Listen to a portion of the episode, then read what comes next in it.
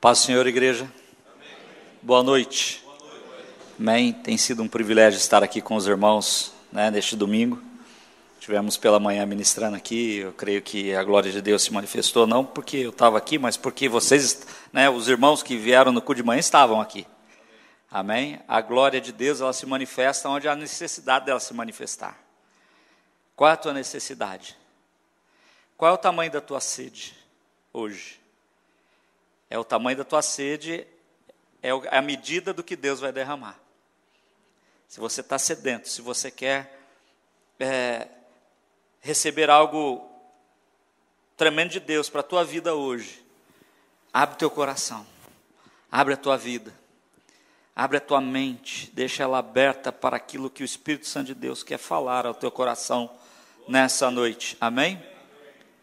Né? Coisas maravilhosas foram ministradas desde o início da reunião. Né? Hoje Deus nos chama para sermos odres novos.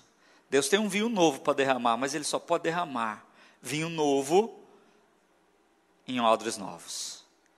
Repete assim comigo, Senhor, Senhor me, faz me faz um odre novo nessa noite, para que eu possa receber o melhor vinho o vinho novo do Senhor na minha vida. Amém? Glória a Deus. Para aqueles que não nos conhecem, nós somos de Bebedouro, né? Ali é, trabalhamos junto com o pastor Dário na comunhão Ágape. E estamos aqui nesses dias, né? nosso filho mais velho mora aqui em, em Campinas. E ali está a minha esposa, pastora Kátia. Né? Estamos fazendo este ano, em setembro, 31 anos de casados. Amém? E tem sido uma bênção, né? Porque Deus tem nos feito um casal de propósito, um casal que veio para manifestar o propósito de Deus, para manifestar a graça de Deus sobre a terra. Amém? E é um prazer, é uma felicidade podermos estar aqui servindo os irmãos nessa noite. Glória a Deus. Então, eu queria que nós, quem viu o chamado, nós vamos falar um pouco sobre mudanças, né? Mas vamos falar da igreja que lidera as mudanças. E aí eu te convido para você abrir em 1 Samuel capítulo 1, nós vamos ler os primeiros quatro versículos deste capítulo 1 de 1 Samuel.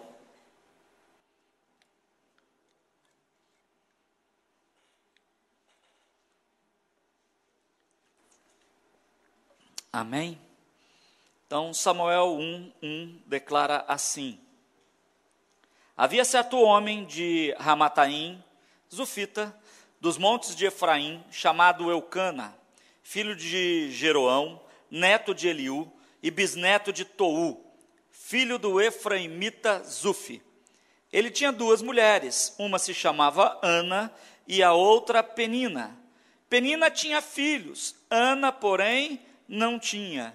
Todos os anos esse homem subia à sua cidade, a Siló, de sua cidade a Siló, para adorar e sacrificar ao Senhor dos exércitos. Lá, Ofne e Finéias, os dois filhos de Eli, eram sacerdotes do Senhor. No dia em que Eucana oferecia sacrifícios, dava porções à sua mulher Penina e a todos os filhos delas. Vamos ler o 5. Mas a Ana dava uma porção dupla, porque a amava, mesmo que o Senhor a houvesse deixado estéreo. Até aí. Senhor, graças damos a Ti, Pai. Aqui está a Tua palavra. É, nós queremos ouvir da Tua voz, Senhor.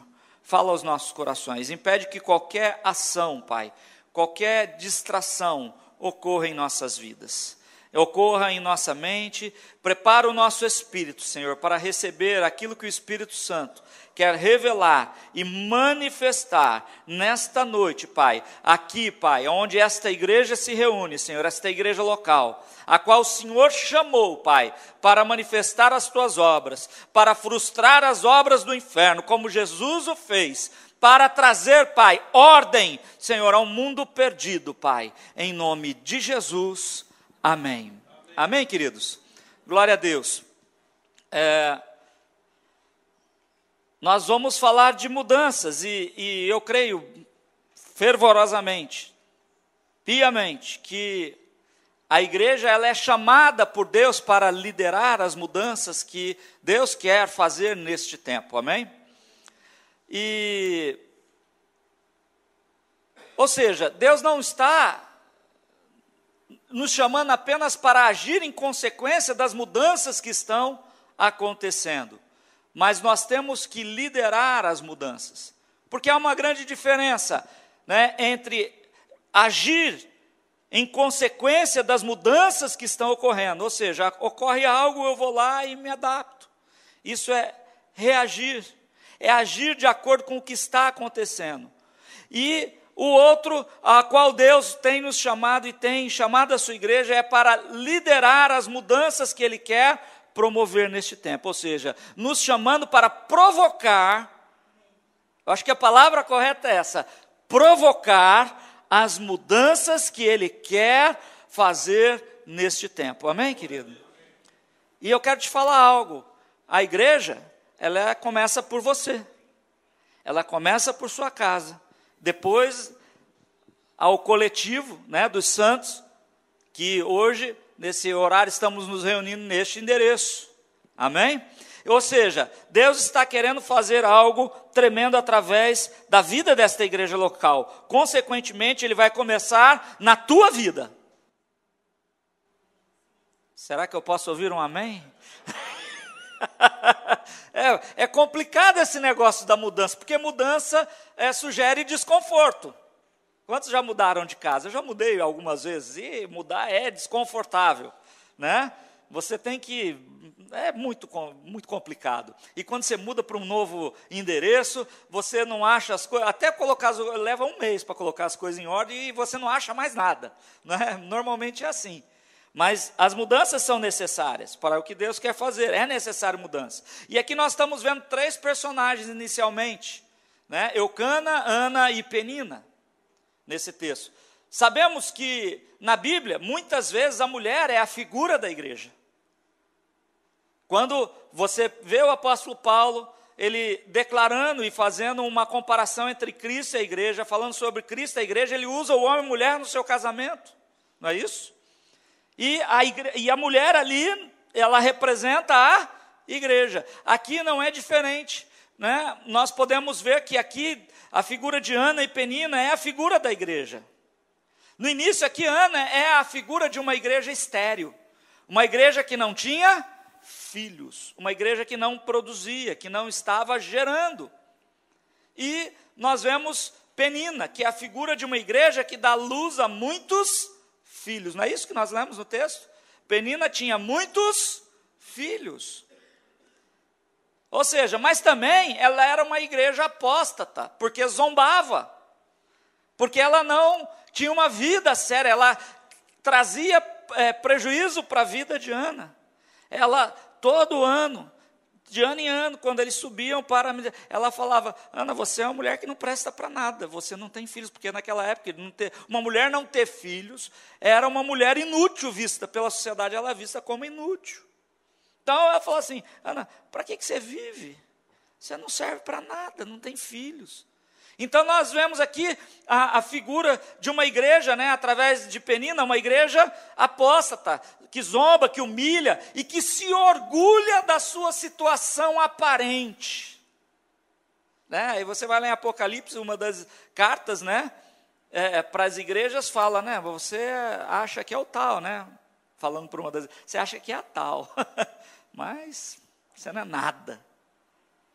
E aqui nós vemos a figura desta igreja. E Eucana liderava essas duas igrejas. Eucana estava liderando essas duas igrejas e amava a Ana mais do que Penina.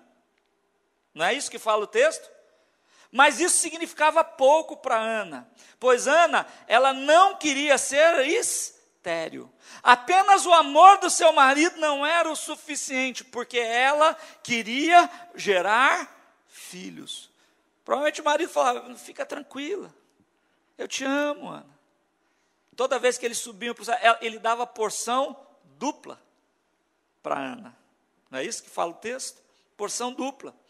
Né? Mas ela não queria ser estéreo, ou seja, ela queria cumprir o propósito, conforme a promessa. Porque Êxodo 23, 26 fala: Na tua terra não haverá mulher que aborte, ou que seja estéreo. Ana olhava para aquilo e fala: Não é a minha condição. Talvez ela perguntava, né? Onde eu errei? Onde eu estou falhando? Eu acho que Deus não me ama. não é? E aí ainda continua: e completarei plenamente o tempo de duração dos teus dias sobre a terra. Eu quero declarar sobre a tua vida que nada, que tudo aquilo que Deus planejou, aquilo que Ele escreveu em seu livro, não é o livro da salvação, mas o livro que Ele escreveu todos os teus dias, nada cairá por terra, mas tudo será cumprido em nome de Jesus. E Deuteronômio 7,14 fala: sendo assim, serás mais abençoado de todos os povos. Irmãos, eu não posso crer que a igreja de Cristo, ela não vai ser, ela sempre será mais abençoada que todos os povos. Mas não é uma igreja que se orgulha disso, é uma igreja que busca abençoar, porque ela é a mais abençoada de todos os povos. Eu achei interessante esse negócio da, dos refugiados, né? Às vezes Deus faz umas coisas doidas, parece que não tava, a gente não estava indo suficientemente para lá. Pra... Aí Deus faz um rebuliço no mundo e esse povo começa a aparecer aqui. não é? A gente não pode perder a oportunidade, irmãos. Está aqui ó, no nosso território, está aqui na, na, na, nossa nação. Né? E precisamos alcançá-los realmente. E ninguém do teu meio será estéreo, seja homem ou mulher. E aí ele fala: ó, inclusive o teu gado então eu quero declarar mais uma vez na tua vida que tudo aquilo que você colocar à tua mão, os teus negócios, o teu trabalho, as tuas finanças, os teus relacionamentos, o teu casamento, a sua paternidade, será abençoada, será frutífera em nome de Jesus. Amém? Então nós vemos aqui Ana. É, Ana aqui é uma figura de uma igreja que está é, provocando uma mudança muito grande, não apenas na sua vida, mas também na nação de Deus para aquela época. Ela está provocando uma grande mudança porque é, a nação estava corrompida. Aqueles dois sacerdotes, filhos de Eli, Ofne e Finés, eram homens corruptos, eram é, prostitutos, eles tinham relações sexuais com mulheres no templo, eles roubavam da oferta do Senhor. Havia uma crise na nação de Deus na época de Ana.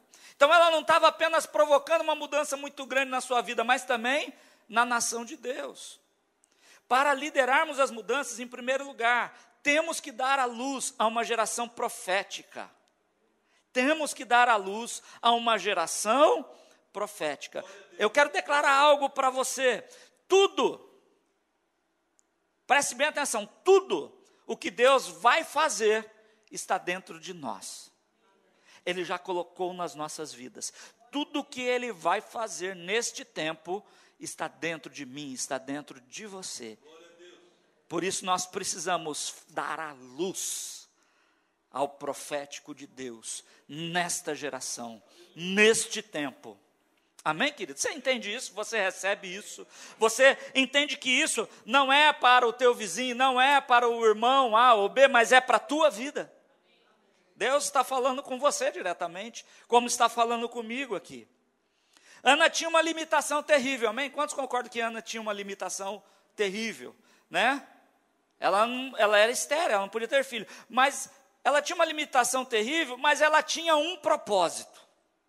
E eu quero te falar que o propósito vai além das nossas limitações pessoais.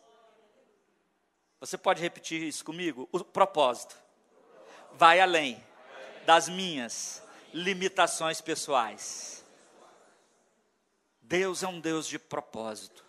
Isaías 46, 10, ele fala assim: Eis que eu anuncio o fim desde o princípio, e aquilo que haverá de acontecer desde a antiguidade.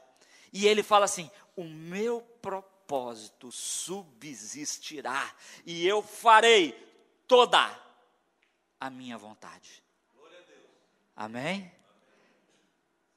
Deus é um Deus de propósito. Deus não tem plano B. Ele falou: não importa o que acontece, o que aconteceu, se o homem caiu, se não caiu, não importa. O meu propósito vai subsistir. Eu vou fazer todo o meu plano, tudo aquilo que eu planejei vai acontecer. E eu quero declarar que isso não é diferente na tua vida. Deus vai fazer. Se você se disponibilizar, Deus vai fazer através da tua vida e na tua vida. Em nome de Jesus. Amém? Então, ou seja, o propósito, querido, ele vai além das nossas limitações pessoais. O propósito é maior. Ele supera limitações.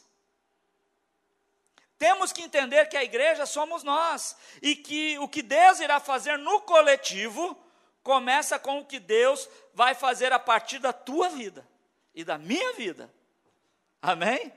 Tudo isso. Aí a gente olha os projetos da igreja, mas tudo isso, querido, para ser, ser trazida à tona, a luz, ela começa com indivíduos.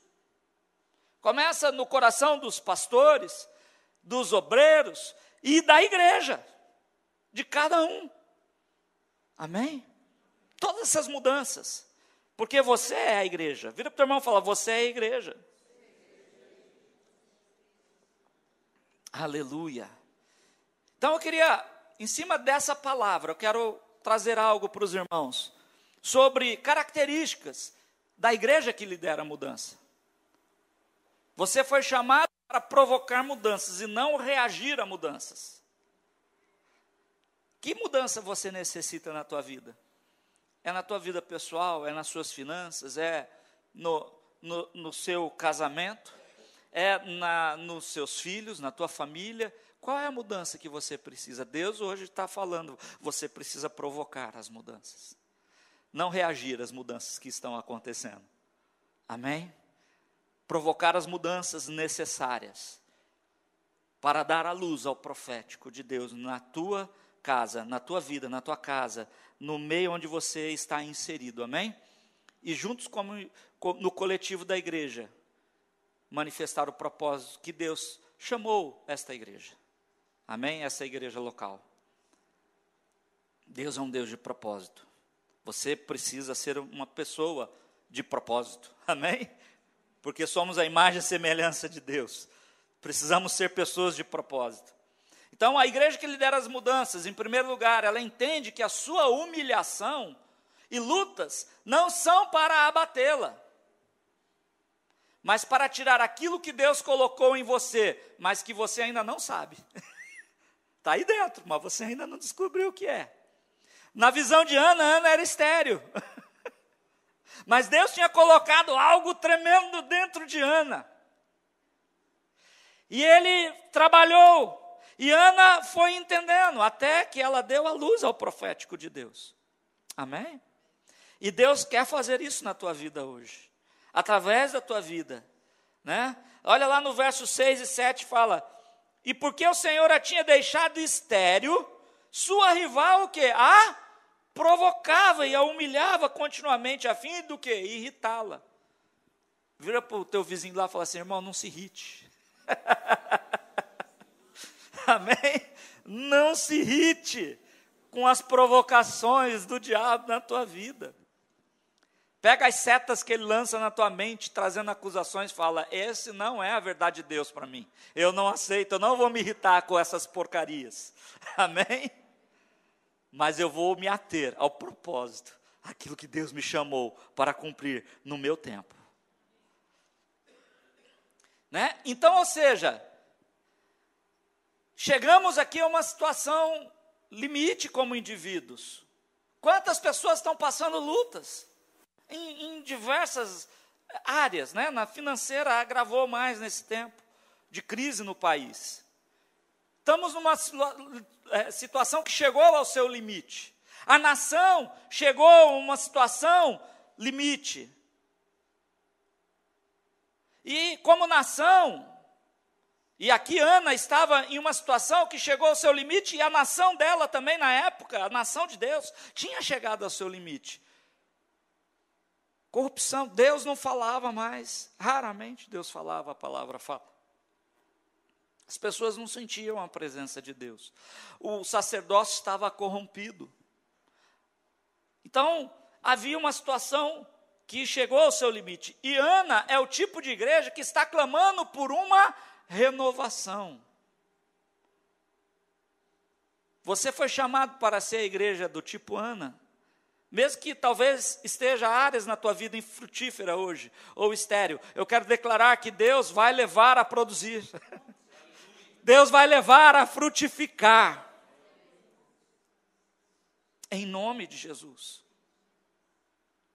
Mas nunca podemos ser como Penina, uma igreja como Penina, né? Ou seja, eu quero te falar que Ana é um tipo de igreja que está clamando por uma renovação, porque havia muita corrupção e não é diferente na nossa nação hoje. Nada acontece por acaso, querido, não não existe acaso. No reino de Deus não tem acaso. Você foi chamado para viver no reino de Deus e não no reino do sistema que esse mundo prega. Deus tem nos chamado a uma renovação de mente, a trazer um culto racional e não emocional, um culto verdadeiro, com entendimento, renovação de mente. Amém? Romanos 12, 1 e 2. Não se conformar, não tomar a forma do mundo, mas haver uma transformação. Uma transformação através da maneira de pensar. Nós precisamos pensar como filhos do reino de Deus e não como filhos desse mundo. Amém? Você pode ter nascido neste mundo, mas você foi chamado para viver no reino de Deus. Amém? Glória a Deus. Por isso é necessária a transformação. Por isso que Paulo fala, ó, querido, você tem que transformar. Né? Você nasceu no sistema do mundo, mas Deus te chamou para uma realidade eterna. Amém? Aleluia. Ou seja, nada acontece por acaso. Eu quero te falar, não há luta gratuita, não há luta de graça.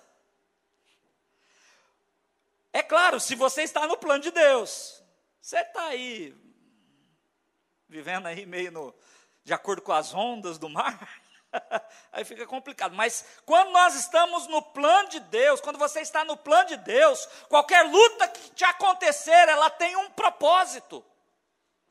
Não é uma luta gratuita, não é a luta que está acontecendo por acontecer, mas Deus quer fazer algo surgir de dentro de você que Ele já colocou.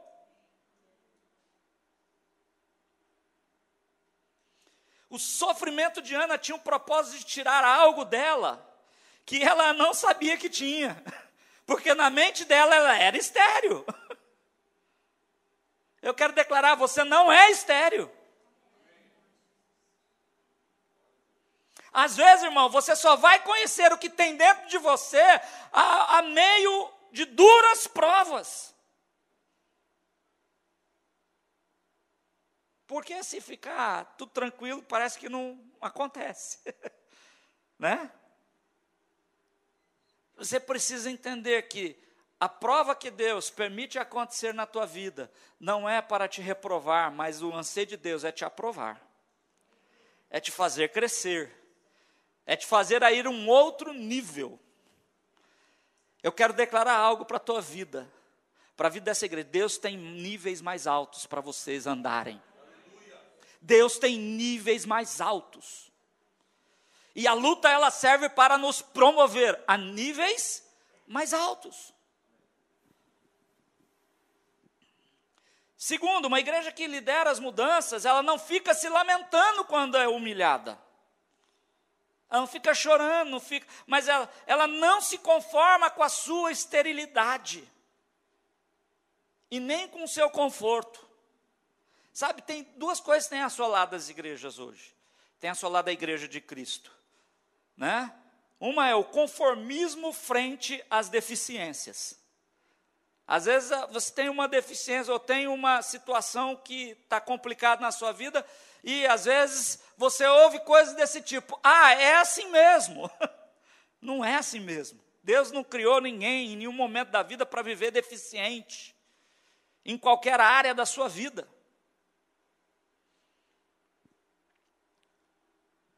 Não é assim mesmo. E às vezes nós mesmos falando, ah, deve ser assim, acho que essa é minha sina. Misericórdia, irmão. A minha cena é assentar no trono de Jesus, é receber uma coroa, aqueles que vencerem, é como eu venci, é, é, e assentei no trono do meu Pai, eu também, aqueles que vencerem, chamarei para sentarem comigo no meu trono, assim falou Jesus em Apocalipse 3, 21 e 22.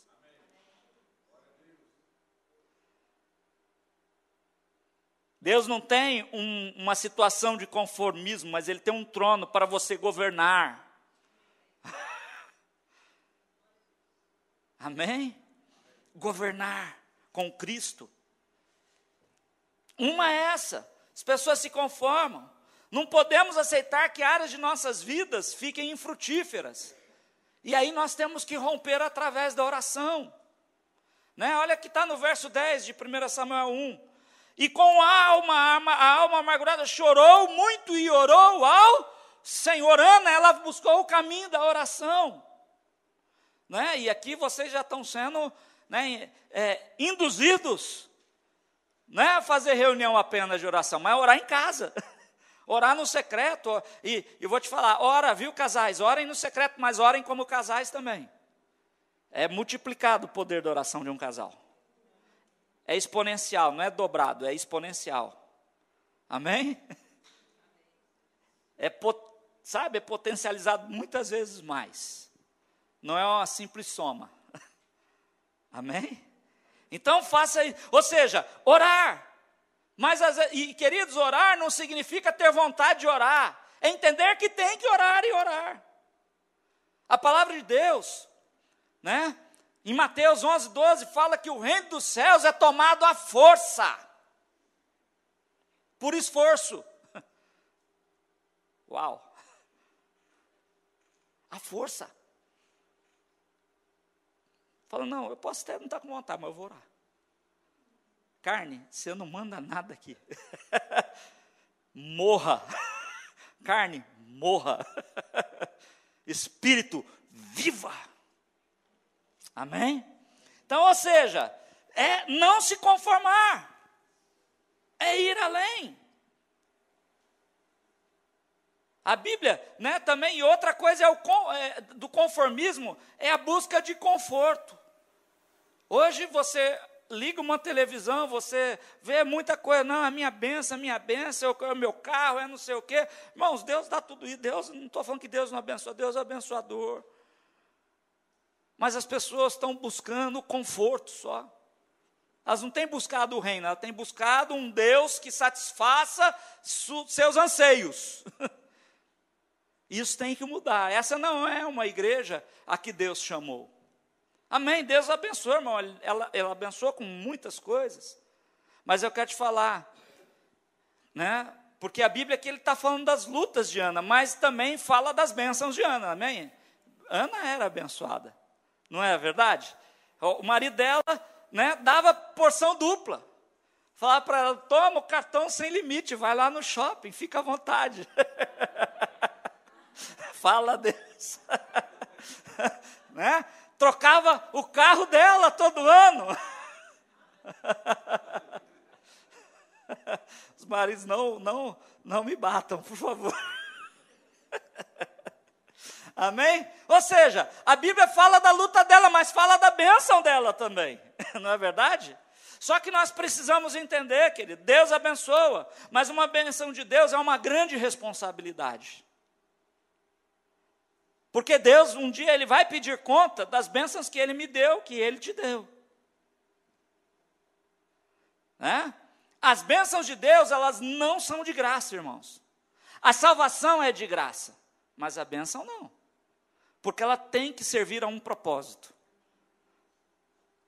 E não um propósito em si mesmo, mas um propósito do reino de Deus. Amém?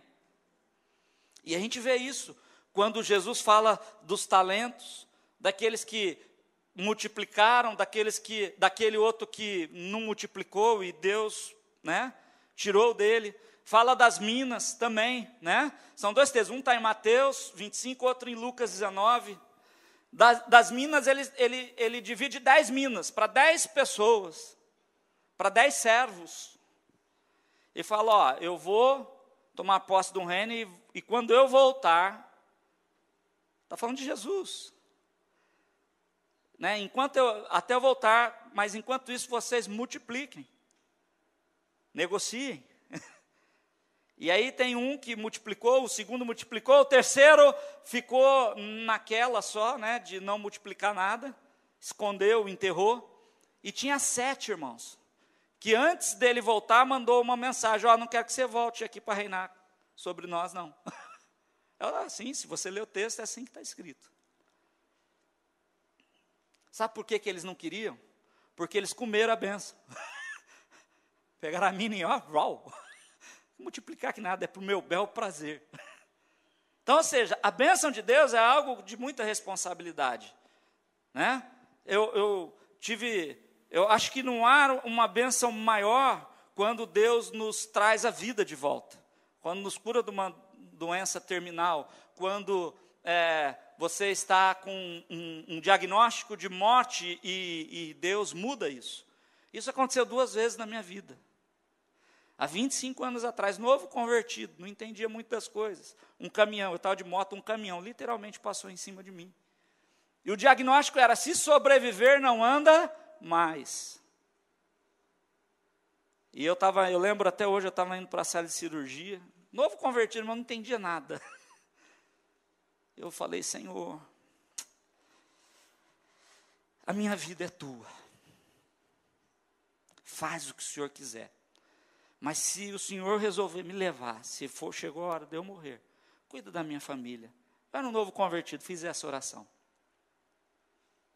E acho que eu estou vivo e estou andando ainda. Amém? E há cinco anos atrás, completando 20 anos, irmãos, do, do, do primeiro acidente, um outro acidente de moto. Minha esposa falou que eu não posso mais andar de moto. falou, não está dando certo esse negócio por, por amor a mim, ela falou, porque eu continuaria andando. Mas ela, por amor a mim, para, eu parei. Não tem mais moto.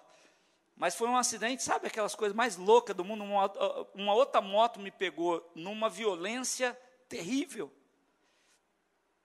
E não vou entrar em detalhes, porque toma muito tempo, mas o diagnóstico de novo, o mesmo médico.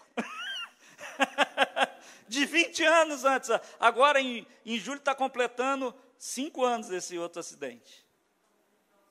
Aí ele virou e falou assim: é, chegou lá, chamou minha esposa no, no, na sala, depois de uma loucura toda de, de atender, ele cancelou as consultas dele e tudo, e chamou minha esposa na sala dos médicos falou. Eu acho que foi o impacto do primeiro acidente que ele falou isso para ela, porque no primeiro acidente eu era, eu tinha me convertido na igreja batista da cidade e ali o, o pessoal ajudou na, na, no hospital e etc. E eles foram lá para resolver alguns assuntos lá no hospital da primeira vez, e o médico virou e falou para eles: Ó, oh, vocês têm muita fé, né? Aí eles, assustados, falaram: Por que, que o senhor está perguntando isso? Falou: oh, Não fui eu que salvei aquele rapaz. E aí esse, outro, esse mesmo médico chega 20 anos depois, chega para minha esposa, chama e fala assim: ó, tudo que eu podia fazer, eu fiz. O negócio do Walter é OF. Você sabe que OF, Kátia? Ela, o que, que é, doutor? Orações fervorosas. Ela falou, opa, isso aí, disso aí a gente sabe como que é que funciona. Ou seja, o diagnóstico era de morte. Mas eu já era um, um ministro do, do Evangelho ali. Já era um filho maduro. E a minha oração era diferente de 20 anos atrás. E a minha oração foi: Senhor, se a minha vida for uma semente que vá multiplicar e abençoar e frutificar a tua igreja, o Senhor pode plantar, porque eu estou pronto. Mas se o Senhor tem coisas para cumprir na minha vida, eu quero viver para cumprir todas elas. Então, querido, uma benção como essa é muita responsabilidade. Eu sei que eu estou fazendo aqui. Eu estou cumprindo a minha responsabilidade. Benção de Deus, a benção de Deus é algo de muita responsabilidade. Porque ela é para cumprir um propósito. Ele não promoveu a bênção e o milagre na minha vida para que eu tivesse vida, mas para que eu levasse vida. Amém? Então, a bênção de Deus é algo que não é de graça. Ou seja, as igrejas do tipo Ana, elas não se conformam em apenas ter dinheiro, né? ter um bom viver. Né? As igrejas como Ana não se conformam em apenas ter uma vida boa, mas desejam cumprir o propósito em seu tempo. Ou seja, elas não estão preocupadas consigo mesmo, mas estão preocupadas com o reino de Deus. Ou seja, uma igreja que lidera as mudanças, em terceiro lugar, ela prioriza o reino de Deus. Eu quero te falar que há um novo tipo de oração que vai surgir no teu coração a partir de hoje. Há um novo tipo de oração. Repete comigo, oração de reino. Amém? É oração de reino, é oração que Jesus faria. Amém? Ou seja, Ana trocou a necessidade dela pela necessidade de Deus. Ela viu que não estava funcionando. Ela só reclamar, chorar, ficar abatida. Olha lá no verso 11. O que que fala? E fez um voto dizendo: Senhor dos exércitos, se tu deres atenção à humilhação da tua serva, te lembrares de mim, não te esqueceres da tua serva, mas lhe deres um filho, então eu o dedicarei ao Senhor por todos os dias de sua vida, e o seu cabelo e sua barba nunca serão cortados ela trocou a necessidade dela pela necessidade de Deus, porque Deus precisava fazer algo com aquela situação que a nação vivia. A nação tinha chegado numa situação que ao seu limite total. Era algo deplorável. Né? E ela não faz um voto qualquer, ela fala: Senhor, além de eu dar a Ele para Ele te servir todos os dias, eu eu, não, não vai passar navalha nem no seu cabelo, nem na sua barba. O que, que isso significa? Significa, querido, que os filhos não é para nós, não é para mim, nem é para você. É para a glória do Senhor. Eu não vou criar um filho, educar um filho para o meu prazer, mas para o prazer do Senhor. Então eu não posso fazer as coisas que me dá para, mas eu tenho que ver a necessidade, fazer aquilo que é correto, seguir os princípios. Amém? Muitos filhos às vezes estão perdidos porque às vezes foram criados para satisfazer os pais. E, eu, e, e muitos percebem que isso não está dando certo. Tem que mudar. Amém? Deus tem algo novo para fazer nesse tempo, na, através da vida dos teus filhos. Eu declaro isso em nome de Jesus. Filhos que glorificarão o nome do Senhor, que serão uma geração diferente da nossa, melhor, muito melhor, muito melhor. Amém? Sabe, queridos, na, no reino de Deus há uma palavra sagrada, e essa palavra se chama prioridade. Repete comigo: prioridade. Ou seja, no reino de Deus, a prioridade não é a tua necessidade, mas sim a necessidade do reino de Deus. Eu quero te declarar algo do céu para a tua vida, do trono de Deus para a tua vida hoje. Se você prioriza o reino de Deus, o reino de Deus vai priorizar a tua vida. Se você priorizar o reino de Deus, o reino de Deus vai priorizar a tua vida. Amém? Em quarto lugar, uma igreja que lidera as mudanças, ela não se move por sentimentos, ou seja, não é sentimentalista. Ela não é guiada por sentimentos. Ela, ah, não estou afim de orar. Ah, não vou na reunião hoje. Não estou afim, não estou sentindo. Não estou tintindo. não é por sentimento, mas por propósito. Uma igreja que lidera as mudanças, ela não é sentimentalista. Ou seja, não podemos nos acomodar, nem se comparar, queridos, com pessoas que, que estão, é, que, em que você está melhor que elas em algumas áreas. Às vezes você olha aquela tua área e fala, ah, mas eu já conquistei tanto, né? Olha aquela pessoa aí. Sempre né, é uma mania, né? Para trazer conforto à alma, né? A gente se compara a quem está pior. Mas não é assim. Eu quero te falar algo, se compare com quem está melhor que você. E se não tiver ninguém melhor que você, se compare a Jesus. Amém? Ele sempre vai estar melhor. Amém, queridos? Ele é o alvo. A estatura do varão perfeito é o alvo, amém?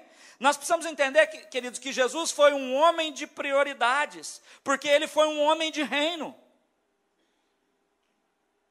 As atitudes dele eram de um homem de reino. Ele disse uma certa vez para uma mulher, Ciro Finícia, que estava ali é, se, né, chorando e clamando, jogada aos seus pés. Não, não me é lícito orar pra, por você, para libertar tua filha. Uma coisa dura. Quando a gente lê esse texto lá em, em Marcos, né, deixa eu entrar lá, Marcos, capítulo. Agora à noite eu falei certo. Marcos, capítulo 7, verso 24.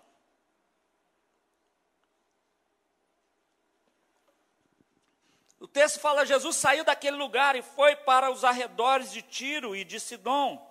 Entrou numa casa e não queria que ninguém o soubesse. Contudo, não conseguiu manter em segredo a sua presença. De fato, logo que ouviu falar dele, certa mulher cuja filha estava com um espírito imundo veio e lançou-se aos seus pés. A mulher era o que? Grega, Ciro Finícia, de outra nacionalidade, uma estrangeira e rogava a Jesus que expulsasse de sua filha o demônio. E ele lhe disse: Deixe que primeiro os, os filhos comam até se fartar, pois não é correto tirar os pão, o pão dos filhos e lançá-lo aos cachorrinhos. Né?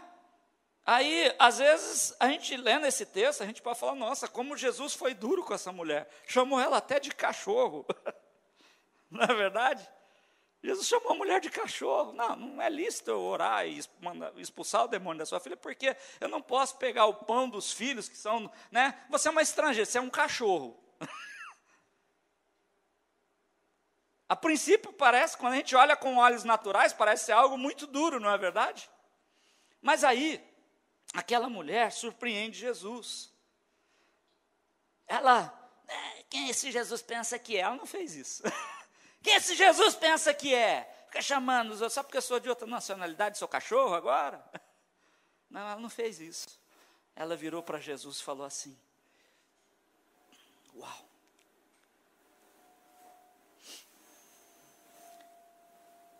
Vinte e oito. Ela, porém, replicou e disse-lhe: Sim, Senhor, mas também os cachorrinhos debaixo da mesa comem das migalhas dos filhos. Talvez você falou assim: ah, essa mulher se humilhou. Essa mulher se humilhou bastante para Jesus. Mesmo ele chamando ela de cachorra. Falou assim: Mas Senhor, ó, nem que seja as migalhinhas, eu estou disposta a, a aceitar as migalhas. Mas não foi isso que a mulher falou. Porque Jesus, logo na sequência, ele fala assim no 29. Então ele lhe disse: Por essa palavra, vai, o demônio já saiu de sua filha. A palavra que Jesus estava falando foi o que a mulher falou, mas não foi exatamente o que nós entendemos quando achamos que ela estava simplesmente aceitando migalhas. Ela trouxe um princípio da palavra de Deus. E aí Jesus, por isso que ele falou, por causa dessa, é como se ele falasse, por causa desse princípio do reino, vai, a tua filha já está liberta. E esse princípio está lá em Levítico capítulo 19, versos 9 e 10. Levítico 19, 9 e 10, que fala assim: Quando fizeres a colheita da tua terra, não cegarás totalmente os cantos do teu campo, nem colherás as espigas caídas da sua cega. Semelhantemente, não rabiscarás a tua vinha, nem colherás os bagos caídos da tua vinha, deixá-lo-ás para o pobre e para o estrangeiro. É como se aquela mulher falasse: Senhor, mas na lei de Deus, para a nação de Israel, está falando: ó, mas acode o estrangeiro e o necessitado. Jesus falou: por causa desse princípio, vai, a tua filha já está liberta. Ou seja, queridos, Jesus não era sentimentalista, ele não era movido por sentimentos, né? Ou seja, fala assim comigo: Deus não é sentimentalista, mas Deus é legal.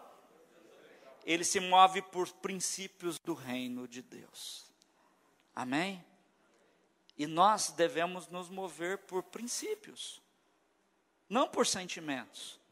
Se algo aconteceu na tua vida que trouxe prejuízos na, na sua saúde emocional, eu quero declarar que o Espírito Santo de Deus te visita para te curar, para transformar, porque Deus não quer que você viva por sentimentos, mas Ele quer que você viva na vida dele para ter bons sentimentos. Amém? Glória a Deus. É o que Deus derrama na tua vida. Em quinto lugar, uma igreja que lidera, os, o uh, lidera as mudanças, dá luz ao profético, desenvolvendo uma geração profética. Samuel 3:1 fala, 1 Samuel 3:1 declara que ele fala assim: entretanto, o menino Samuel servia ao Senhor perante Eli, e a palavra do Senhor era muito rara naqueles dias. As visões não eram frequentes. Ou seja, havia uma, um caos total na nação. A nação de Deus, Deus não falava com ela. Porque o, o sacerdócio estava corrompido. Eli, ele não fazia aquelas coisas erradas de seus filhos, mas ele não fazia nada a esse respeito.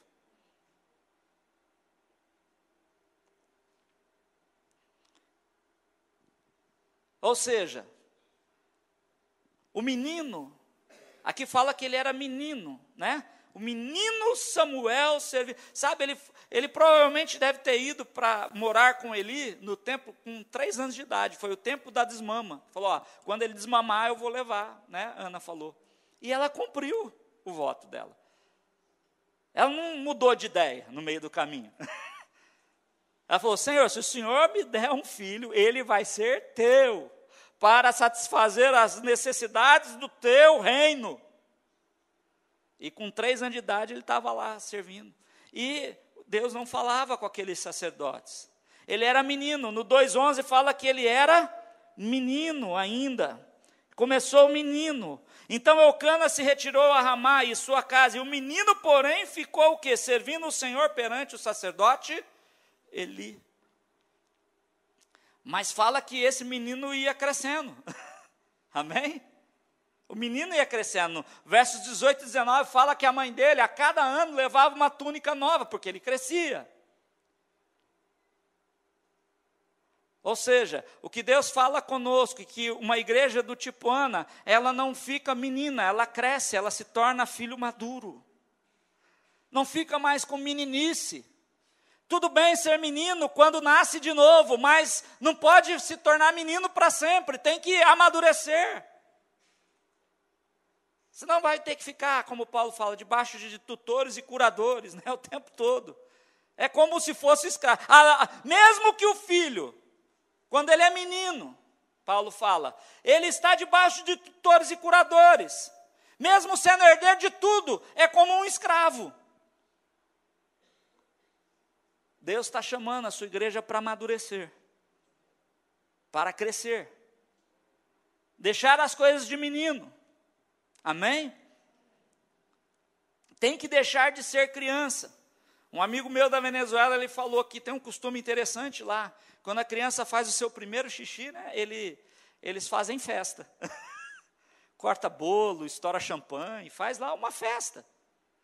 Mas com certeza a criança, quando tem três anos, se ela continua urinando na causa, eles não fazem mais festa. não é verdade?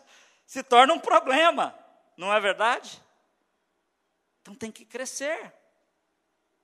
Ninguém vai cortar bolo nem estourar champanhe com uma criança de três anos. Faz isso, não é verdade?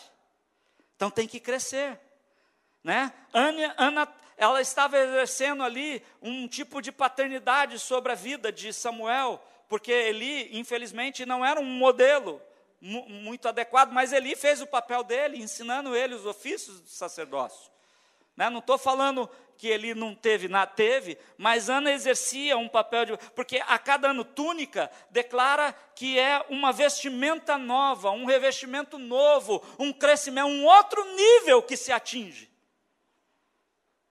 Deus tem novos níveis. Deus tem levantado paternidade nesta igreja local para promover vestimenta nova para a tua vida. Amém? Homens que eu respeito, que eu vejo a vida de Deus sobre a vida deles. E Samuel começou a crescer. O nosso alvo é o nível do varão perfeito, como está em Efésios 4. E aí, lá em 1 Samuel 3, no versos 19 a 21, fala: Samuel crescia e o Senhor era com ele, e não deixou nenhuma de todas as suas palavras cair em terra.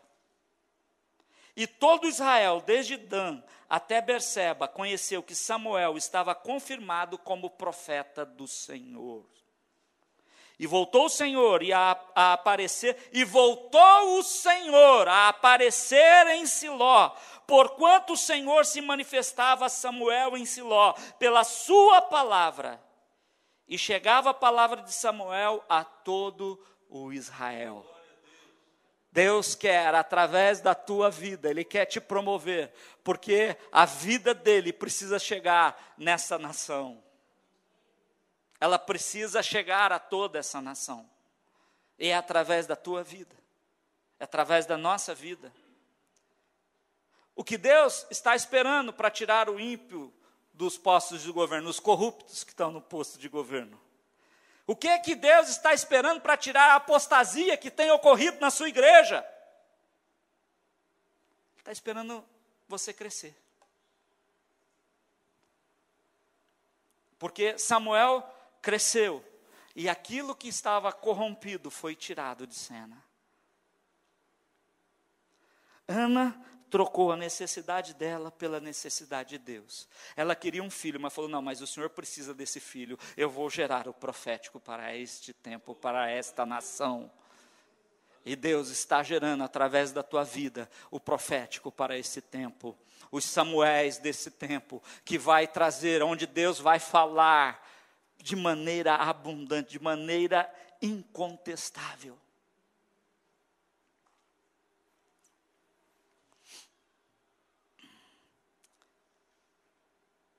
Ele está esperando a igreja crescer para fazer a diferença nesta geração. E aí Penina sai de cena. A apóstata sai de cena. A corrupção sai de cena. Porque aí você vê, em, em 1 Samuel 2,5, Ana começa a os que eram fartos se alugam por pão, e deixam de ter fome os que eram famintos. Aquela que era estéreo, deixou de ser estéreo. Aleluia. Até estéreo teve sete filhos, e aqui tinha muitos filhos, enfraquece. Penina não é mais citada, irmãos. Penina sai de cena. A igreja apóstata sai de cena. os filhos corruptos de Eli saem de cena, porque Deus fala através de Samuel para a vida de Eli: ó, estava prometido pelo Senhor que a, a tua descendência serviria a Ele para sempre, mas não vai ser mais assim. Mudou, vocês, vocês conseguiram acabar com a promessa de Deus. Isso é terrível.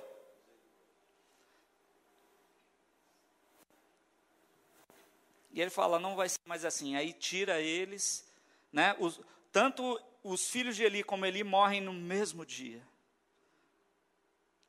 Eles são tirados. E Samuel é estabelecido por Deus. Porque era o profético de Deus acontecendo na sua nação, a necessidade que a nação tinha para mudar aquela situação insuportável.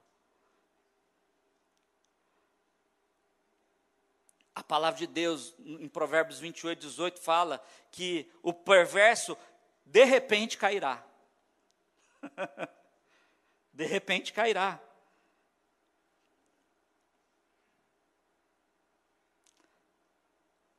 Mas ele não fala só que o perverso cairá.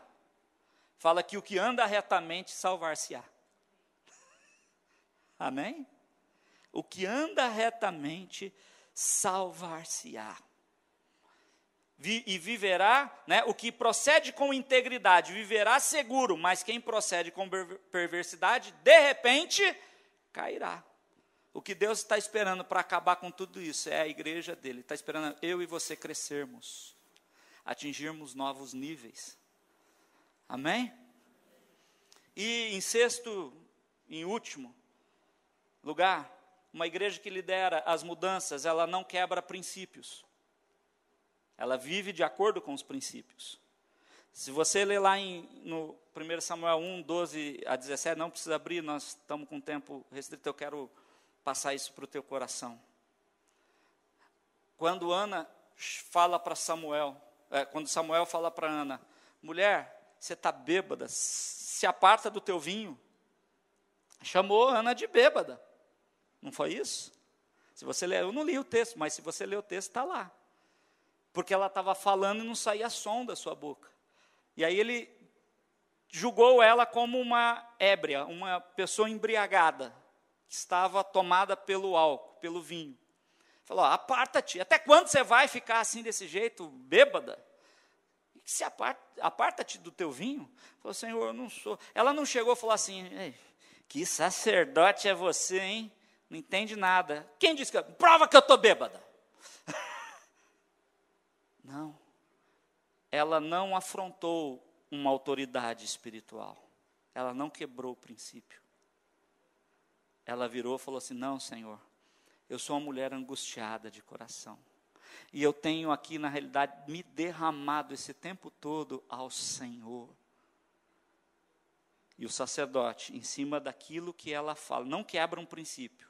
Deus usa o sacerdote para desatar a esterilidade de Ana para que ela fosse frutífera.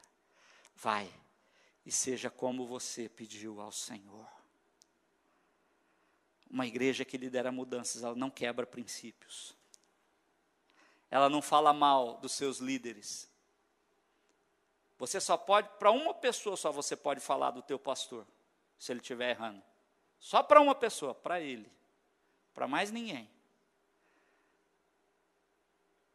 Porque se ele estiver errando, você pode ajudá-lo a acertar, amém? Glória a Deus. E eu tenho certeza que Deus vai usar a vida dele para desatar o teu destino. Não reclamar. A palavra de Deus fala que Samuel ministrava com os filhos de Eli, que eram corruptos, mas ele não reclamava, nem criticava. Ele cumpria o propósito. Ele não quebrava princípios. Ele serviu o Senhor com integridade. Não são quebras de princípios que promovem as mudanças, mas o crescimento dos filhos de Deus, o amadurecimento dos filhos de Deus que promove as mudanças. Amém?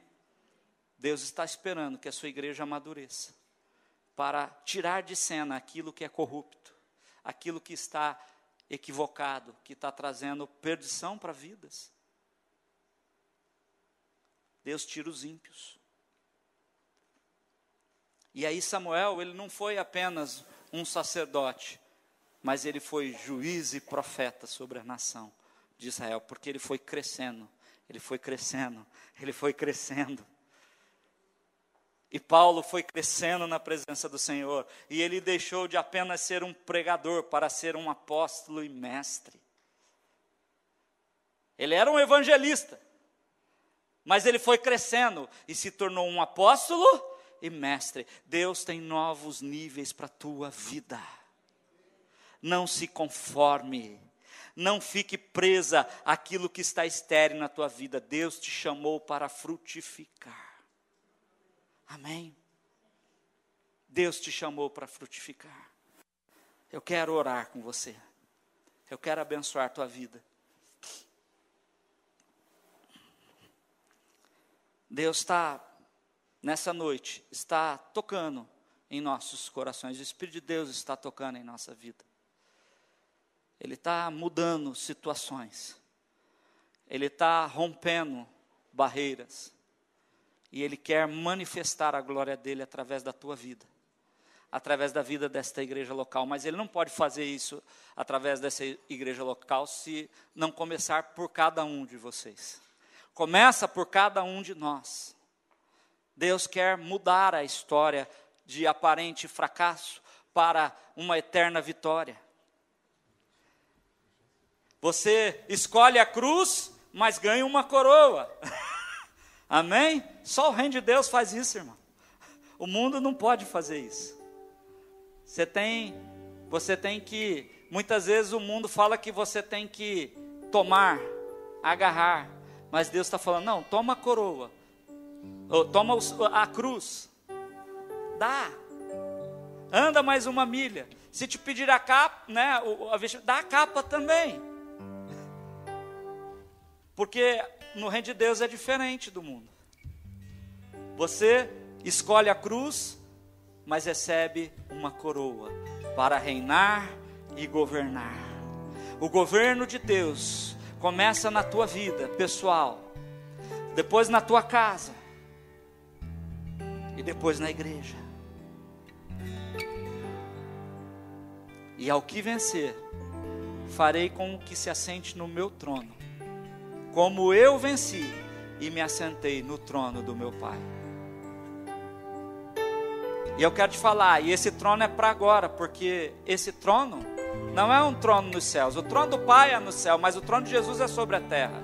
Porque quando lá em Lucas capítulo 1, o anjo anuncia para Maria e fala: E eis que ele será grande, será reconhecido como filho de Deus, e eu lhe darei o trono de Davi, seu pai.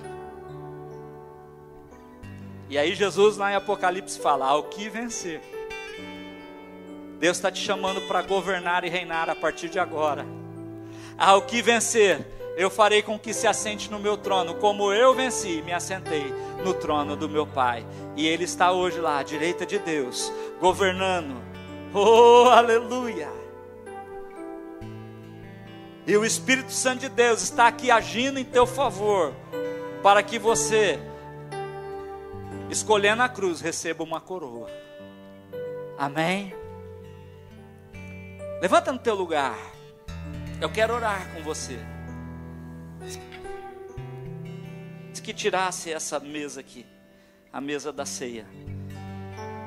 Eu quero falar algo. Se você um dia falou mal da tua autoridade espiritual, esse é o momento para você se arrepender.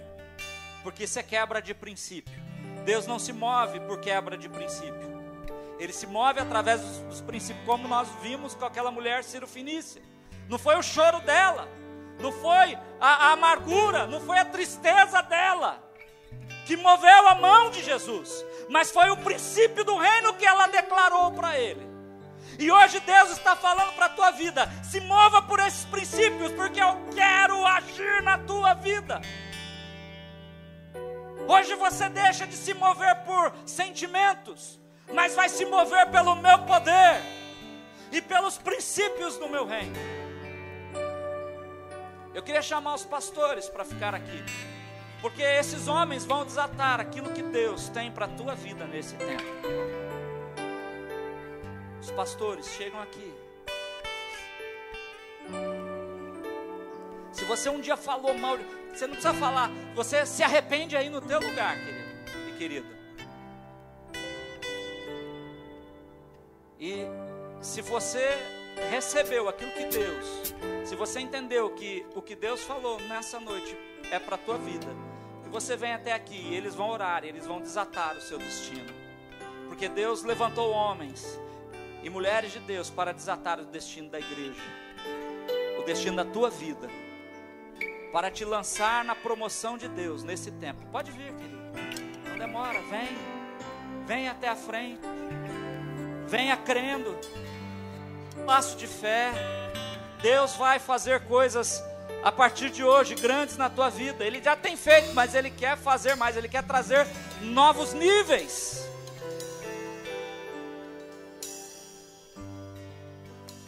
Não perca a oportunidade.